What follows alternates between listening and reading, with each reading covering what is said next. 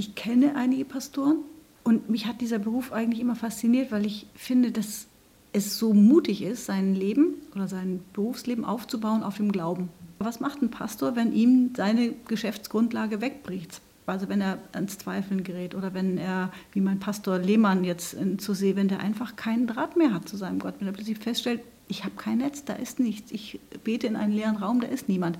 Was macht man dann?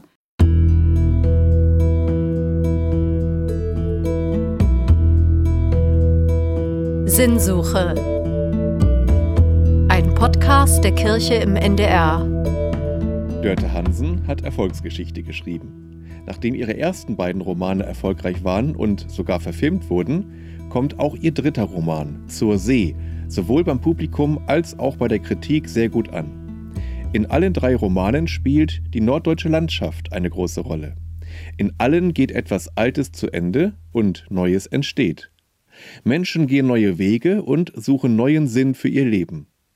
In dieser Folge von Sinnsuche spricht Dörte Hansen darüber, wie sie mit Erfolgsdruck umgeht, was sie am Pastorenberuf so fasziniert und wie weit sie bei ihrer Suche nach dem Sinn schon gekommen ist. Dörte Hansen, vielen Dank, dass Sie mich heute hier empfangen in Ihrem Büro in der wunderschönen Stadt Husum. Ähm, nur wenige Gehminuten vom äh, Stormhaus entfernt, habe ich festgestellt. Ähm, ist Ihnen das irgendwie bedeutsam gewesen, als Sie sich für diesen Ort entschieden haben, dass Husum eine literarische Stadt ja schon immer war? Nein, ich bin ja damit praktisch aufgewachsen. Ich bin in Husum aufs Gymnasium gegangen. Ich bin ja hier geboren, weil hier das Kreiskrankenhaus stand. Ah. Aufgewachsen in einem kleinen Dorf in der Nähe Husums. Und bin dann aber nach der Grundschule aufs Theodor-Storm-Gymnasium gekommen. Also von okay. daher, an Storm kam man überhaupt nicht vorbei oder ich kam nicht an ihn vorbei. Und als ich dann irgendwann dieses Büro fand, das ist ja unterm Dach so eine kleine Studierstube, wenn man so will, dann dachte ich eigentlich, ach, das passt wunderbar. So eine Nachbarschaft zum sehr berühmten Kollegen, das ist toll. Und ich denke eigentlich oft an ihn. Also gerade an so verhangenen Tagen und grauen Tagen, wenn man so durch Husum geht, man hört die, die ähm, äh, Uhr des, des Kirchturms schlagen und dann denke ich, ach, das hat er auch schon gehört. Und ja. ähm, das ja, macht mich ein bisschen froh.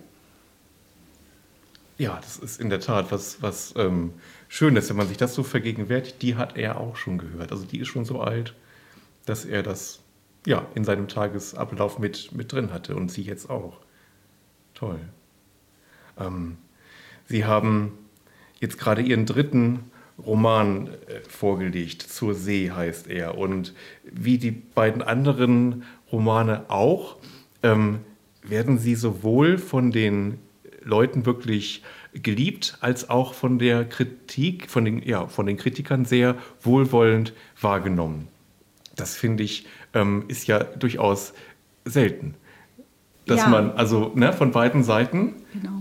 sind Sie da besonders froh drum, stolz drauf, das, sind erleichtert ähm, oder wie ist das so? Das macht mich wirklich sehr, sehr froh, weil ich eigentlich ähm, merke oder weil man ganz oft feststellt, dass man, wenn ähm, man Bücher schreibt, die sich sehr gut verkaufen, also Bestseller-Autorinnen oder Bestseller-Autoren sind ja immer so ein bisschen verdächtig, was das Seichte angeht. Also eigentlich ist dieser typische Reflex ähm, des Feuilletons, was sich toll verkauft, kann nicht toll sein. Ähm, das ist eigentlich so ein kleines Gesetz. Also ist einem das erstmal so ein bisschen suspekt zu wissen, ah, okay, ein Buch, das sich wahnsinnig gut verkauft. Bei, bei Altes Land war es zum Beispiel so, dass das Buch auf den Bestsellerlisten stand, bevor es im Feuilleton wirklich wahrgenommen wurde, weil das die Buchhändlerinnen und Buchhändler so ähm, gefördert haben. Die ah, haben sich in dieses ja. Buch verliebt und haben dieses Buch in, in wirklich ganz kurzer Zeit äh, zu einem wirklichen Verkaufsschlager gemacht. Und da war die Kritik am Anfang eben noch genau in dieser Spur, ähm, ach so, ja, es, es, kann eine ganz nette Unterhaltung sein, aber was anderes kann es eigentlich gar nicht sein bei, diesem, bei dieser Verlaufskurve, was diesen Erfolg angeht. Und bei Mittagsstunde war das weniger so. Und jetzt bei Zu See habe ich das nicht mehr, dass ich das Gefühl habe, die, die Kritik guckt so ein bisschen runter, sondern ich, hab, ich konnte mich freuen über wirklich sehr, sehr tolle Besprechungen. Ja, da wächst natürlich der Druck auf der anderen Seite. Wenn man ein gutes äh, Erstlingswerk vorgelegt hat, dann das zweite Buch und dann das auch noch wieder gut war, und dann das dritte. Ja, der, der Druck wächst oder wird zumindest nicht kleiner, aber ich stelle mir vor, wie der Druck sein muss, wenn man krachend scheitert. Also wenn das hm. erste Buch oder das zweite Buch floppt, wenn man wirklich hart verrissen wird, sich dann aufzuraffen und dann den Mut zu finden, nochmal von vorne zu beginnen, ein neues Buch zu schreiben, das kostet wirklich Kraft. Den, mit dieser Art von Druck, die ich äh, umgehen muss, das ist ja eine Art Luxusdruck. Damit muss ich halt klarkommen. Und darüber sollte ich auch nicht klagen, glaube ich. Okay, das, das ist ein Luxusproblem sozusagen. Wie sind Sie eigentlich dazu gekommen? Äh, Sie haben ja Linguistik studiert, Sie waren auch äh, als Journalistin tätig und plötzlich kommen Sie auf die Idee, ich schreibe mal einen Roman. Wie war das der Weg dahin? Ach, ich sehe das gar nicht wie so ein Bruch. Ich habe das Gefühl, wenn ich meine, meine, meinen Lebenslauf angucke, dass ich eigentlich nie was anderes tun wollte als lesen und schreiben. Ja. Ähm, und das habe ich in verschiedenen Ausführungen gemacht. Ich habe also angefangen, äh, in der Schule natürlich äh, mich für Deutsch zu interessieren. Ich habe ähm, unheimlich viel gelesen als Kind und ähm, mich für Sprache sehr interessiert. Deswegen diese Linguistik, die, diese, ähm, dieser Versuch, Sprache zu analysieren und, und die, in die, ihre kleinen Bestandteile zu, zu, zerlegen und zu sagen, wie, wie funktioniert Sprache an sich, das war schon mal ein ähm, sehr ja, bereicherndes eine sehr bereichernde Erfahrung. Und dann äh, in Journalismus zu gehen und mit Sprache auf eine andere Art zu arbeiten, das war wirklich wieder eine Variante. Und da, jetzt schreibe ich literarisch, aber ich habe nicht das Gefühl, dass es Brüche sind, sondern ich habe das Gefühl, ähm, vielleicht war das alles, was ich vorher gemacht habe, so eine Art Fingerübung zu dem, was ich jetzt mache. Also ist, ich habe von allem jedenfalls profitiert, von, meinem, von der Akribie des, des Linguistikstudiums und ähm, von der Beobachtung, die ich brauchte, um, um Reportagen fürs Hörfunk, für den Hörfunk zum Beispiel zu machen oder auch ähm, für, für Magazine. Also all diese Erfahrungen, die haben mir beim literarischen Schreiben sehr geholfen. Das dachte ich auch, aber jetzt haben Sie es gerade selber gesagt. Also Sie haben eine unheimlich gute Beobachtungsgabe. Ähm, bei mehreren Personen in Ihren Büchern denke ich immer, so einen hast du doch auch schon mal kennengelernt, also äh, oder kennst du noch. Und ähm, die Sprache, die wird ja auch immer wieder erwähnt und, und sehr gelobt und hat mir auch gut gefallen. Ich kenne eigentlich überhaupt niemanden, der das Buch nicht mochte, sondern alle sagen, ja, das ist so ein Stück ähm, meiner Heimat oder hm, kenne ich aus dem Urlaub oder und genau so ist das und so, das, das habe ich immer wieder auch gehört. Also diese Beobachtung und eben auch die Schönheit ähm, der Sprache. Und wenn ich mir Ihre drei Bücher jetzt so angucke wenn, und die, die, die Themen so nebeneinander lege, es geht ja auch immer darum, dass etwas Altes zu Ende geht, dass etwas untergeht, dass auch eine Welt ja, im Wandel ist. Und zugleich aber auch ist es gar nicht, ja, nicht nur traurig, sondern es ist ja durchaus auch ein Akt der Befreiung oft. Genau. Bei Mittagsstunde besonders, genau. aber jetzt hier auch. Mhm. Mich interessiert immer dieser Punkt zwischen ähm, dem Ende einer, einer alten Gewissheit und, und dem Neubeginn, weil das immer eine große Verunsicherung ist. Anfangs ähm, festzustellen, die alten Gesetzmäßigkeiten und die alten Regeln, die ich hatte für mein Leben, gelten nicht mehr, sind irgendwie außer Kraft gesetzt. Wie jetzt auf den Inseln, wo die Männer schon lange nicht mehr zur See fahren, die Frauen nicht mehr diejenigen sind, die auf die Frauen warten was sind sie denn dann? Was, was passiert da? Und dieser Punkt, an dem etwas Althergebrachtes endet und etwas Neues noch nicht begonnen hat, das ist mein Erzählraum, glaube ich. Das ist das, was mich interessiert. Was machen wir, wenn diese alten Dinge, die uns auch gehalten haben, die uns natürlich auch eingeengt haben und, und, ähm, und uns begrenzt haben, wenn die plötzlich wegfallen? Was macht der Mensch dann? Das ist eine Frage, die mich sehr interessiert. Ja, das ist zum Beispiel bei äh, dem Rigmar hier der Fall und zum anderen bei dem Pastor Matthias Lehmann, der mich natürlich besonders interessiert, weil ich auch Pastor bin. Und ähm, ich habe mich da in der Tat immer wieder ähm, wiedergefunden. Also eine, eine ganz tolle Figur, muss ich sagen. Und auch der Pastor Alas in der Mittagsstunde. Der war ganz anders, ja. aber, aber da habe ich auch immer noch so Sätze im Kopf wie, er, er, er konnte einfach bei seiner Gemeinde nicht durchdringen, der Glaube perlte an ihn ab wie Regen an, an einem Schafspelz oder so ähnlich. Ähm, also toll, toll beobachtet.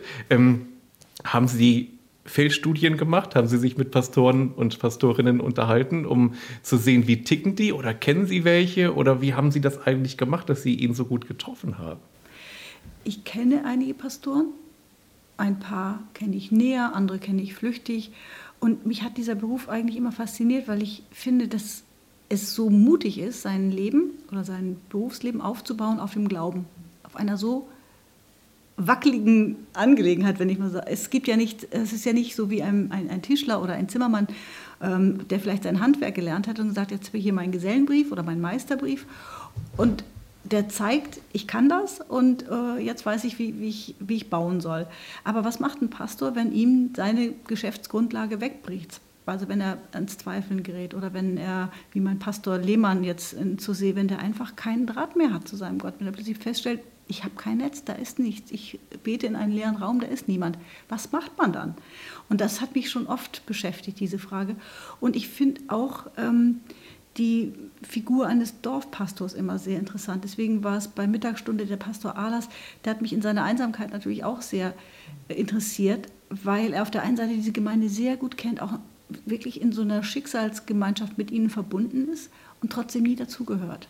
Also als Pastor hat man ja immer ähm, beides. Auf der einen Seite eine große Nähe zu seiner Gemeinde, auf der anderen Seite immer diesen Sonderstatus, immer diesen, diesen äh, außenstehenden Status. Also die Figur eines Pastors oder einer Pastorin finde ich per se interessant und das hat mich, hat mich gereizt. Und bei Pastor Lehmann brauchte ich eben eine Figur, die das Inselleben sehr gut kennt, aber nicht von der Insel stammt. Also auch, weil er diese Beobachterposition hat.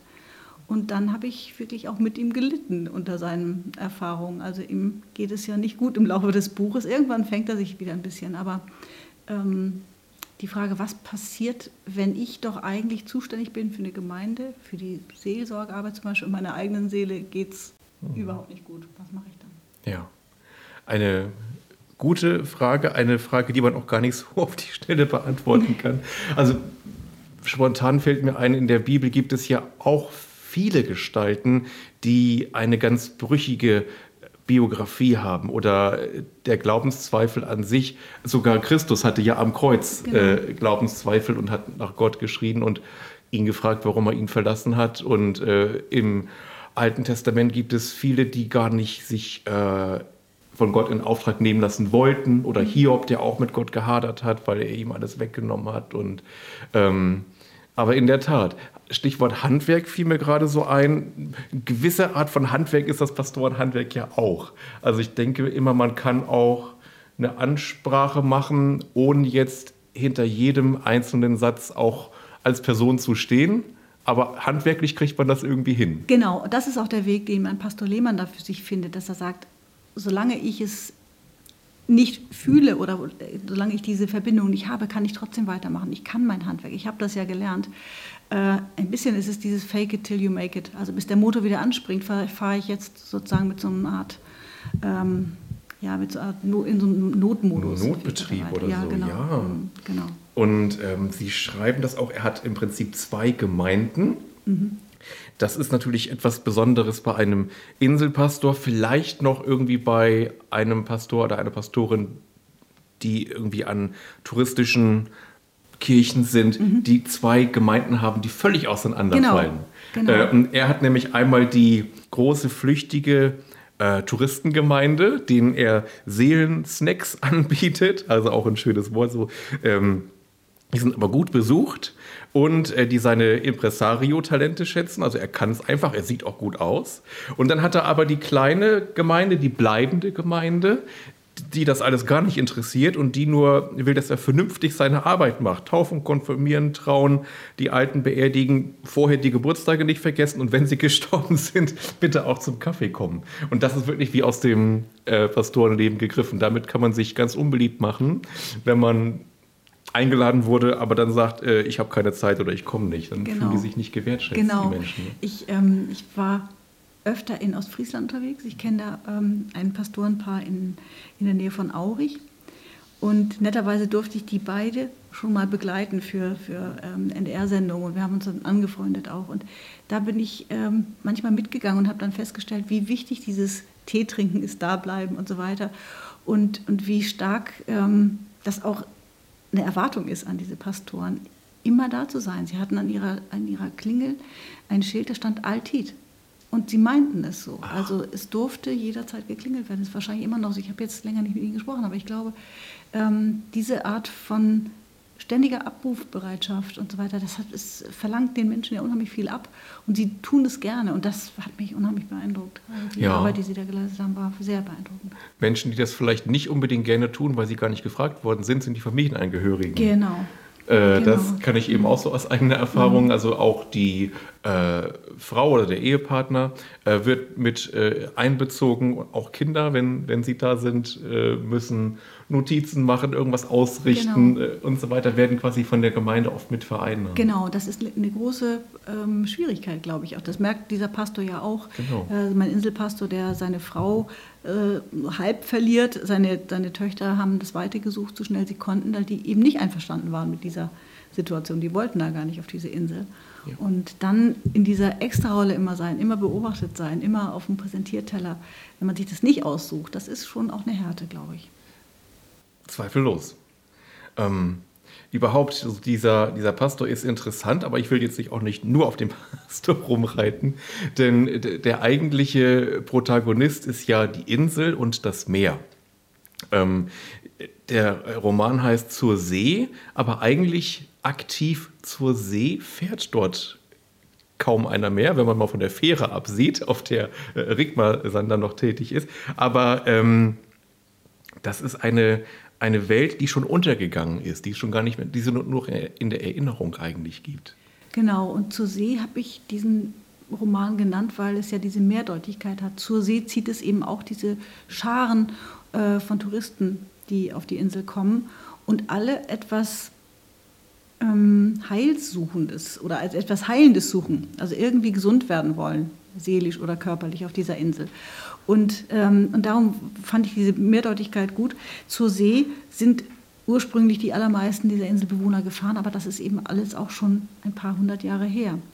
Und ähm, die, oder der Walfang. Also dann, natürlich sind die auch äh, in jüngster Zeit zur See gefahren, aber für die Leute, die ich jetzt da beschreibe, also diese Familie, gilt es eben nicht mehr. Der, der, der Vater ähm, wollte nicht mehr zur See fahren, Rickmar kann nicht mehr zur See fahren, weil er eben ähm, Angst bekommen hat vor der See. Das ist eben, dass seine Tragik ist, dass er ein Seemann ist, der Angst hat vor der See.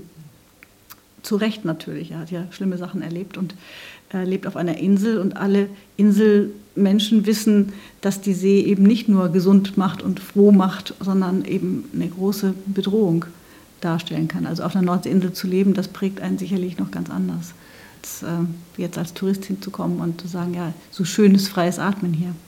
Ja, ähm, Ganz bestimmt. Ich kann es nicht beurteilen, weil ich nie länger als vielleicht mal ein, zwei Wochen auf einer Insel war. Äh, auch ganz typisch als Tourist eben so im, im Sommer. Und dann lernt man eben die schönen Seiten kennen, aber man, man weiß oder man, man hat das schon oft mal gehört oder gelesen, dass es im Winter natürlich ganz anders ist, dass man dann wirklich auf die Dorfgemeinschaft zurückgeworfen äh, ist, dass jeder jeden kennt und dass man ja auch nicht einfach weg kann. Man kann jemandem ja auch kaum aus dem Weg gehen auf Helgoland war ich zum Beispiel, das ist sehr, sehr klein, sehr eng. Genau. Ähm, und das ist natürlich eine besondere Art zu leben, ganz klar. Und fatalerweise, je schlimmer das Wetter und je größer das Bedürfnis, mal wegzukommen, umso schwieriger ist es dann. Richtig. Ja. Dann kann auch mal sein, dass die Fähre nicht fährt. Genau. Ähm, richtig. Ähm, aber ganz zu oder äh, als, als, als einer der ersten Sätze, glaube ich, war das sogar, schreiben Sie, alle Inseln ziehen Menschen an, die Wunden haben. Ausschläge auf Haut und Seele. Und dann äh, kurz danach, und die See soll es dann richten und der Wind soll pusten, bis es nicht mehr wehtut.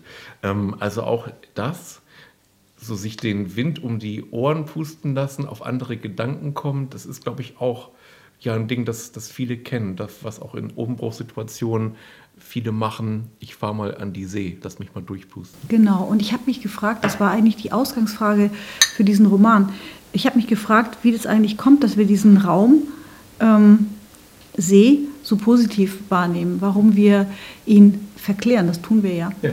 Ähm, weil die See ja eigentlich kein lebensfreundliches Element ist. Wir können nicht lange überleben in der See. Und ähm, sie ist äh, gefährlich, sie ist kalt und rau. Was also bringt uns dazu, die See immer so als, ähm, als eine gute Kraft oder eine, ein, ein positives Element so zu verklären? Das war die Ausgangsfrage. Haben Sie eine Antwort schon für sich gefunden?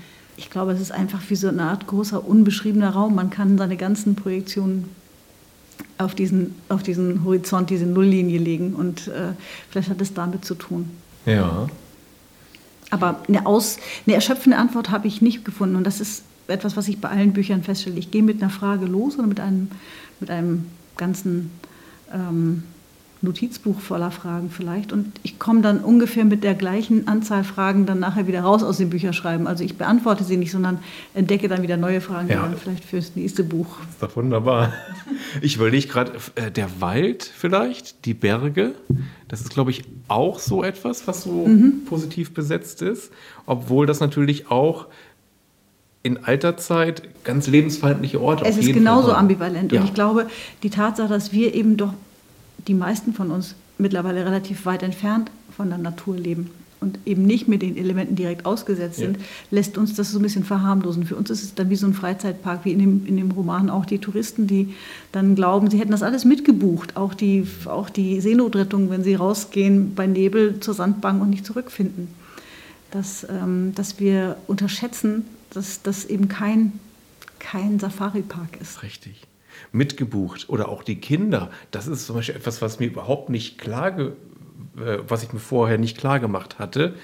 Vielleicht ist das heute auch nicht mehr so, aber äh, äh, was Sie da beschreiben, die Kinder räumen ihre Kinderzimmer, damit auch da noch Touristen unterkommen können und werden quasi so, so mitgebucht. Also wenn, wenn mal einer ein typisches Inselkind sehen will, dann muss es kommen. Wenn einer eine Führung haben will, dann macht es das Kind. Also das ist ja unglaublich. Haben Sie das auch recherchiert, dass es, dass es sowas mal gab oder noch? Ja, so ist es heute nicht mehr und das ist auch eine ganze Weile her. Das ist auch tatsächlich so eine Art äh, Kunstgriff, den ich mir da erlaube bei diesem Buch.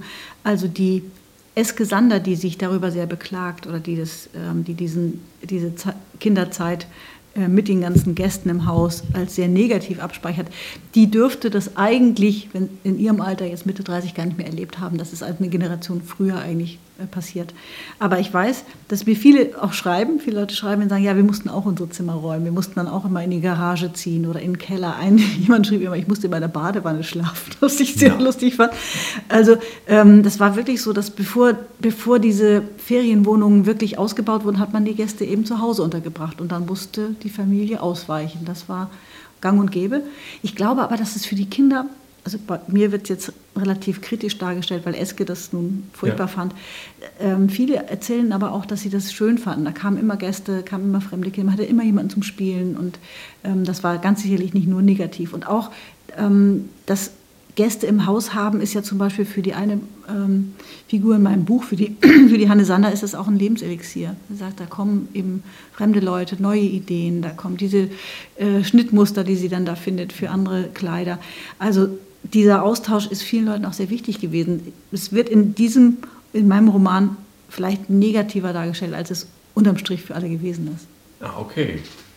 Es gibt beide Seiten, glaube ich. Ja, ah ja. Oder gab sie jedenfalls. Mhm. Ja. Wir sind ja, äh, der Podcast heißt Sinnsuche. Und ähm, ich möchte ganz gerne mal auf die Suche nach Sinn zurückkommen. Und ich fühlte mich natürlich auch wieder an einer Stelle als Pastor ertappt. Und zwar ist das äh, so, ich glaube, man kann das ruhig sagen, die meisten Menschen haben den Roman schon gelesen, dass der äh, Pastor Lehmann ähm, zeitweise zumindest, also es ist nicht so ganz klar, ob die am Ende noch getrennt sind oder nicht, aber er wird von seiner Frau verlassen. Sie sagt zwar, ich verlasse nicht dich, ich verlasse die Insel, trotzdem ist er allein und ähm, er ist auch mal an Heiligabend allein und äh, zerfließt er dann erstmal so in seinem Selbstmitleid, kriegt dann aber mit oder denkt dann darüber nach, wie es den anderen denn wohl gehen mag, die auch einsam sind und es ist, ja, es ist nicht er alleine. Ähm, und dann äh, zitiere ich mal kurz, weil ich das besonders schön fand oder mich irgendwie ja, ertappt fühlte. Äh, sein Selbstmitleid verflog. Und auf ging der Pastorenkoffer. Ein kurzes Kram, bis der Sinn gefunden war. Vielleicht muss man als Pastor einmal selbst erfahren haben, wie sich die Einsamkeit anfühlt. Verlassen sein von allen guten Geistern, auch wenn er noch nicht weiß, wozu das gut ist und wohin sein Gott ihn gerade führen will. Noch ein Gedanke, den er Katrin nicht erzählen wird. Auch das steht auf der Liste der Pastorenmacken. Ewiges Beharren auf dem Sinn. also Katrin ist seine Frau und sie sieht das irgendwie ein bisschen kritisch und sagt, du hast so die, die ein oder andere Macke. Genau. Aber das Beharren auf dem Sinn als Pastorenmacke, also, das fand ich schon ein Ding. ja, ist natürlich manchmal ein bisschen böse zugespitzt vielleicht, aber ich denke, das ist, für, also was, was seine Frau macht, ähm, wenn, wenn, sie seine Pastorenmacken beschreibt, sie hat ja so ähm, eine Leidenschaft fürs Listenführen und sie liebt diese, diese ähm, Deformation professionell, wie sie sagt, also diese, diese Prägung, diese Berufskrankheiten. Und sie erkennt bei dem Pastor eben sowas wie, wie dieses, ähm, wie, sie würde es nennen, zwanghaftes Sinnsuchen, dass man nicht einfach Dinge stehen lassen kann, sondern immer nach der Bedeutung, nach dem Sinn darin sieht. Sie sieht sich selbst ja auch sehr kritisch, sie ist Lehrerin und sagt, ja klar mache ich diese Listen, das ist halt meine Macke. Also die Macke ihres Lehrerinnenlebens ist dieses ewige Listenführen, so sieht sie das selbst eben auch. Und ich kann mir denken, dass das vielleicht ich würde es nicht als eine Berufskrankheit äh, äh, bezeichnen, aber dass das viele Pastoren haben ähm, und dass man auch deswegen vielleicht diesen Beruf wählt, wenn man auf Sinnsuche ist. Und das verbindet übrigens die Pastorinnen und Pastoren auch sehr mit Leuten wie mir. Also wer Bücher schreibt, sucht ja auch irgendwo nach dem Sinn. Ja. Würden Sie für sich sagen, dass Sie auf der Suche nach Ihrem Sinn schon relativ weit gekommen sind oder fühlen Sie sich da noch ganz am Anfang? Oh. Eine schwierige Frage. Ja, ne? das ist eine schwierige Frage.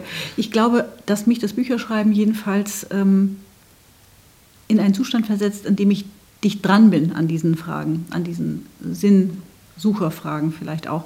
Und dass das eine, ein Grund ist dafür, warum ich es so gerne mache das ist, ein, ist ja auch ein großer Luxus, wenn man sich das vorstellt, dass man ähm, Tage, Wochen, Monate am Schreibtisch sitzen kann und sich Dinge durch den Kopf gehen lassen. Also sich fragen darf, wie ist eigentlich das Pastorenleben? Was ist eigentlich, was denkt so ein Pastor eigentlich? Was, wie muss der äh, gemacht sein? Oder was macht die See mit uns? Also das sind alles so Dinge, mit denen kann ich mich beschäftigen. Das ist fast wie so ein ähm, ja, Gedankenspiel. Ich darf also in meinem Alltag sehr viel spielen mhm. und äh, sehr viel mit, mit, diesen Sinnfragen beschäftigen. Und das empfinde ich als ein großes ja, Privileg. Ja, kann ich direkt dran anknüpfen, finde ich auch. Äh, dass ich mich in meinem Beruf auch jetzt damit beschäftigen darf, empfinde ich auch ganz mhm. genauso als Privileg. Ähm, dass ich mich jetzt auch mit Ihnen darüber unterhalten darf, mhm. ist irgendwie auch eine tolle Sache. Und manchmal ist ja auch gar nicht das ähm, Ziel der Sinn, sondern dass man die Frage immer und immer wieder stellt und immer auf andere Art nochmal und die Sache von allen Blickwinkeln nochmal beleuchtet. Genau, ne? deswegen hat es eben auch für mich tatsächlich etwas vom Spiel, so, so sehr ich mich oft beim Schreiben quäle, aber dieses Spielen mit, mit Worten, das ist einmal mit dem Sinn natürlich, auf der anderen Seite aber auch mit der Form, also zu sagen, wie, wie muss es denn klingen? Bei Zur See hatte ich einen bestimmten Ton im Ohr, den ich versucht habe einzufangen. Und ich glaube, dass das beim, beim Schreiben vielleicht so ähnlich ist wie beim Komponieren, dass man eine Tonart festlegt oder dass die Tonart zu dem Stück passen muss. Und jede, bisher war es jedenfalls so, alle drei Bücher verlangten nach ihrem eigenen Ton. Und dieser Ton hier hat mich sehr gefordert, weil er, weil er ein bisschen was an Abschwellendes, Bewegtes haben sollte, ein bisschen wie so eine Art äh, Ballade, wie so ein Langgedicht. Und, und irgendwann musste ich dann alles Erzählerische diesen Rhythmus unterordnen, weil es irgendwie ähm, klingen musste. Und ähm, also das tun zu dürfen und dann auch zu müssen natürlich, wenn man sagt, das ist jetzt mein Job, aber, aber mit Sinn und mit, mit Form äh, spielen, experimentieren dürfen, das ist äh, sehr beglückend. Hm. Wenn Sie Urlaub machen, fahren Sie dann auch ans Meer oder fahren Sie dann ganz woanders hin, in die Berge oder gerade weg vom Meer, wo Sie es hier eigentlich immer vor der Haustür haben? Ich fahre auch eigentlich immer ans Meer. Ja, also gerne auf die Färöer, da war ich jetzt gerade im letzten, im letzten Jahr, da war ich aber vor ein paar Jahren auch schon mal. Also gerne in, an die See und gerne irgendwo hin, wo es noch kälter ist als an der Nordsee. Also gerne auch an, ans Nordmeer oder an die Barentssee oder so. Ich liebe diese kalten Gegenden. Ich war ein Jahr in Irland, ich habe in Irland äh, studiert an der Westküste, also in ähm, Connemara. Und das sind so Gegenden, die mich unheimlich reizen und inspirieren. Ich war jetzt ähm, auch gerade äh, in Costa Rica, wunderbares Land, aber und, und sehr, sehr schön. Man kann, ich kann da wunderbar Urlaub machen, aber es wird, hat mich nie gereizt zu sagen, jetzt ich, über, über dieses Land oder über diese, solche Eindrücke müsste ich schreiben. Da brauche ich immer diese kargen, etwas kalten, schroffen, unwirtlichen Gegenden. Ah, okay. Die Frage habe ich mir nämlich gestellt. Äh, auf was dürfen wir uns äh, freuen? Ähm, ich weiß, Sie beantworten das nicht, wie, wie auch kein äh, Autor jemals darüber spricht, woran er gerade arbeitet. Aber man kann ja so eine Fantasie äußern. Also wir haben im alten Land begonnen, wir sind dann nach Nordfriesland gegangen, wir sind dann hinaus auf eine Insel und Sie waren gerade auf den Färöerinseln. Okay, Wer weiß. genau, ich weiß es auch nicht genau. Und, und es ist ja auch die Frage, ob immer bei allen Büchern ähm, der Schauplatz so wichtig bleiben wird, wie, wie es jetzt war. Ich hatte jetzt bei diesen ersten drei Romanen, ich mache das ja noch nicht so lange, diesen Job. Also ich mache den zehn Jahre jetzt. Ja, ja. Ähm, habe vorher mein ganzes Berufsleben lang mich gar nicht mit, mit diesen fiktiven Fragen befasst. Also weiß ich noch gar nicht, ob der Erzählraum zum Beispiel immer diese Bedeutung haben wird oder muss, den er die ersten, bei den ersten drei Büchern hatte das ist alles noch Neuland. Und das macht es eben auch sehr aufregend zu sagen, ich, ich bin überhaupt noch nicht lange unterwegs auf diesem Weg. Kennen Sie auch so was wie eine Schreibblockade? Ja, das kenne ich sehr ja. gut. Ähm, beziehungsweise ich schreibe so langsam und so teilweise auch so qualvoll, dass ich manchmal nicht sagen kann, ähm, schreibe ich noch oder bin ich schon blockiert. Also es geht manchmal über Wochen ganz, ganz wenig voran oder gar nicht voran. Und das ist schwer auszuhalten. Und dann den Glauben zu bewahren, da bin ich vielleicht wieder bei dem Pastor, zu sagen, einfach dran glauben, dass es weitergeht. Nicht aufhören, sitzen bleiben, arbeiten und hoffen, dass es wieder weitergeht. Fake it till you make it. Genau, genau. Den Tipp habe ich auch schon mal irgendwo gehört, ich weiß nicht mehr wo, aber ähm, einfach machen, einfach schreiben, genau. auch wenn das am Ende vielleicht nichts ist, was jemals für irgendwas gut ist, aber einfach um im Prozess drin zu sein. Ja, sitzen bleiben. Auch nicht sagen, ich warte jetzt einfach, bis die Inspiration kommt, sondern es geht bei mir sowieso nur über eine große Regelmäßigkeit. Morgens hinfahren, Schreibtisch, äh, Rechner an, los. Also nicht sagen, ah, ich gehe jetzt so lange spazieren, bis mir irgendwie eine Inspiration kommt. Da kann man, glaube ich, lange warten. Aha. So hat doch Thomas Mann auch gearbeitet, ne? Der war doch auch ganz. Der war sehr strukturiert, ja, genau. Er hatte allerdings auch den großen Luxus, dass man ihm, glaube ich, den Alltag weitgehend abgenommen hat. Ja. Wobei ich auch nicht weiß, ob das so ein großer Vorteil ist. Ich glaube, so ein bisschen ganz normalen Alltag im Leben, das schadet einer Schreiberin auch nicht. Wohl wahr. Aber Sie gönnen sich wenigstens den Luxus, dass Sie sich aus Ihrem privaten Umfeld zurückziehen, genau. hier schreiben genau. auch. Ja. Mhm. mhm. Genau, und das ist auch wirklich, ähm, ist die Frage, ob es ein Luxus ist. Ich glaube, mh, mm, dass es tatsächlich eine Sache ist, die ähm, Autorinnen immer noch sehr viel seltener haben als Autoren. Ein eigenes Büro, ein, ein das, was Virginia Woolf ähm, mit einem Zimmer für sich allein meinte, dass das ähm, immer noch schwerer ist für Frauen, sich das sozusagen zu genehmigen, zu sagen, das gönne ich mir jetzt oder das ist jetzt, das brauche ich zum Beispiel. Das, glaube ich, ist noch nicht selbstverständlich. Also ich kenne das von mir. Ähm, seit Corona ist ja Homeoffice äh, natürlich schwer angesagt. Mhm. ja. man ist zu Hause, man arbeitet, man muss sich aber wirklich auch dazu zwingen und darf nicht sagen, oh, ich könnte noch abwaschen, oh, ich könnte noch eine genau. Waschmaschine fertig genau. machen und dies und das. Und zu putzen ist sowieso immer genau, irgendwas. Genau, es ist ganz schön schwer. Man hat sehr viel Konkurrenz immer äh, an Tätigkeiten. Ja, ähm, Virginia Woolf haben Sie gerade erwähnt. Jetzt habe ich noch ein Zitat gefunden. Ah, da ist es. Ich weiß gar nicht, ob Sie das aufgelöst haben, aber ich habe es mir aufgeschrieben und ich glaube, ich habe es auch erkannt. Ähm, es geht darum, dass sie sagen, äh, kein Mensch kann ungerührt an einer Inselkirche sitzen, die 700 Jahre lang den Stürmen standgehalten hat, den schwersten Fluten. Und alle atmen tiefer, wenn sie bei den Kreuzen für die angespülten Heimatlosen stehen, die Nordsee vor sich und die Friedhofschwalben über sich. Dann braucht es gar nicht mehr die Axt für das gefrorene Meer in ihnen, dann reicht dem Inselpastor schon die Pfeile. Beim ersten Ton der alten Orgel hat er sie. Ähm, die Axt für das gefrorene Meer. Das ist doch von Franz Kafka. Ne? Ja. Das, mhm, äh, ja. Ein Buch muss sein wie, äh, nee, ein Buch muss die Axt sein für das gefrorene Meer in genau. uns. Genau. Großartig, oder? Ja. Mhm. Finde ich auch. Und auch großartig, darum habe ich es mir auch aufgeschrieben, ist, dass Sie ja hier dann sagen, ähm, die Insel oder das, das ganze Ambiente dort, die Inselkirche auch, äh, die bereiten das Ganze schon so weit vor, da braucht man dann nur noch eine Pfeile. Genau. Da braucht man keine Axt.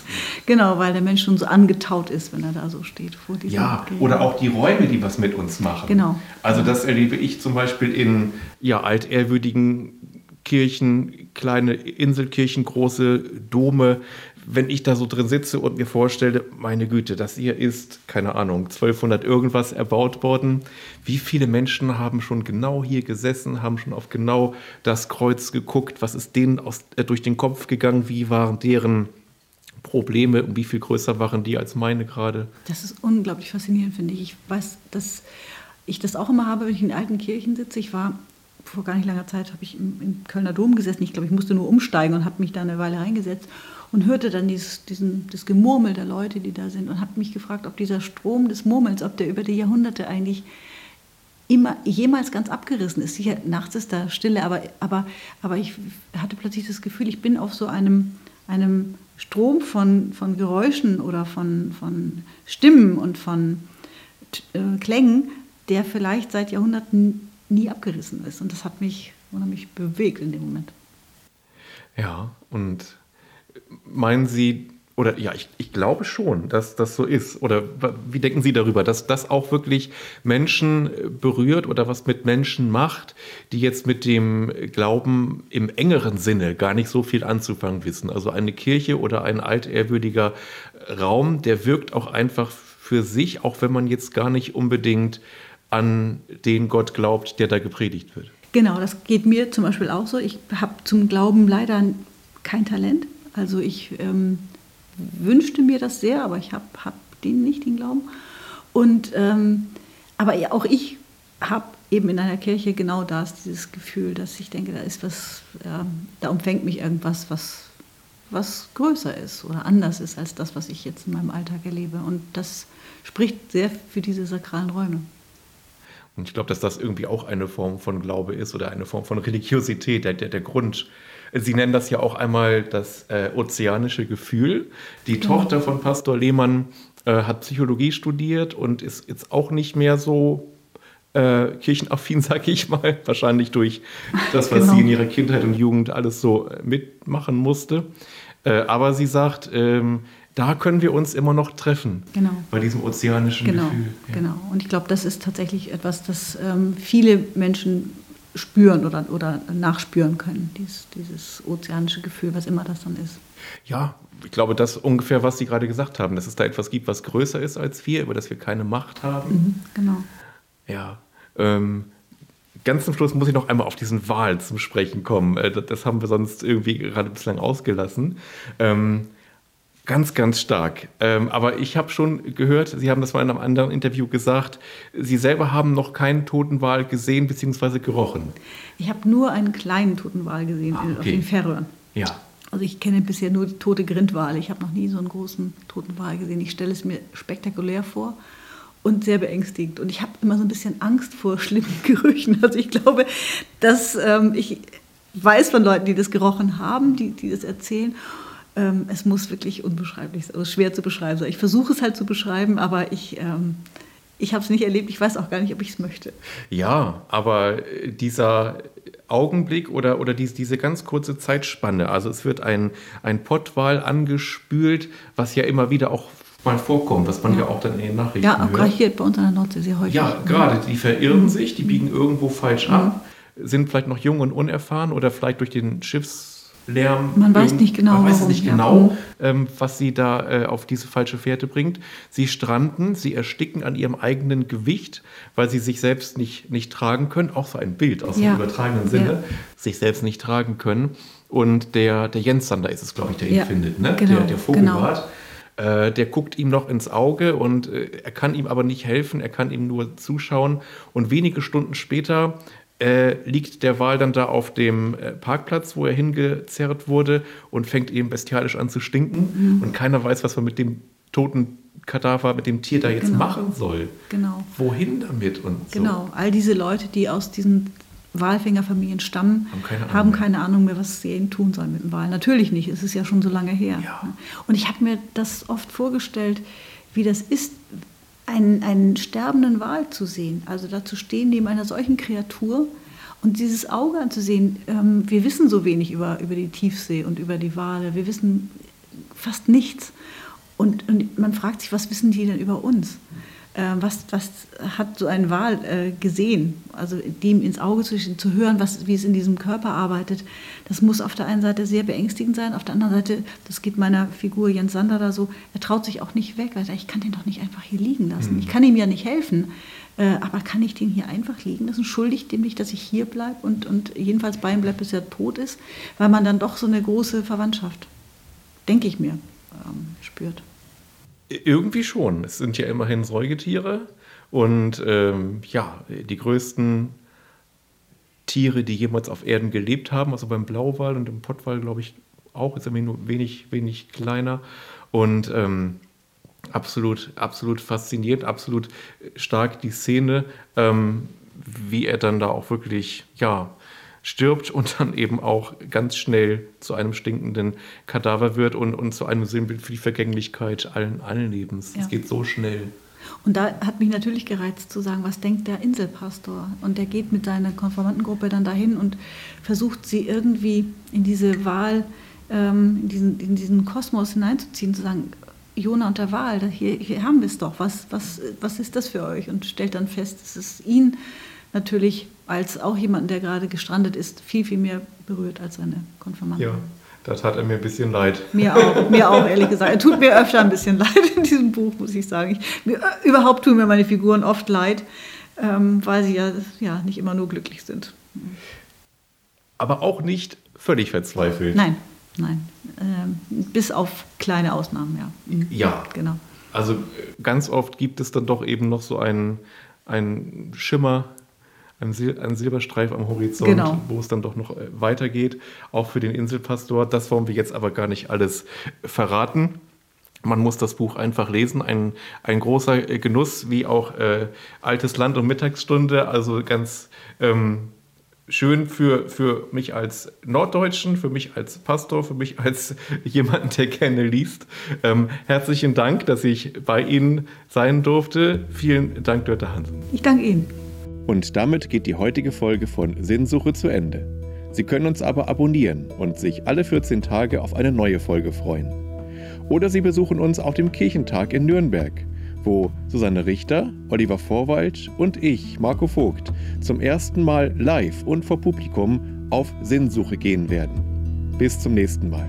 Tschüss.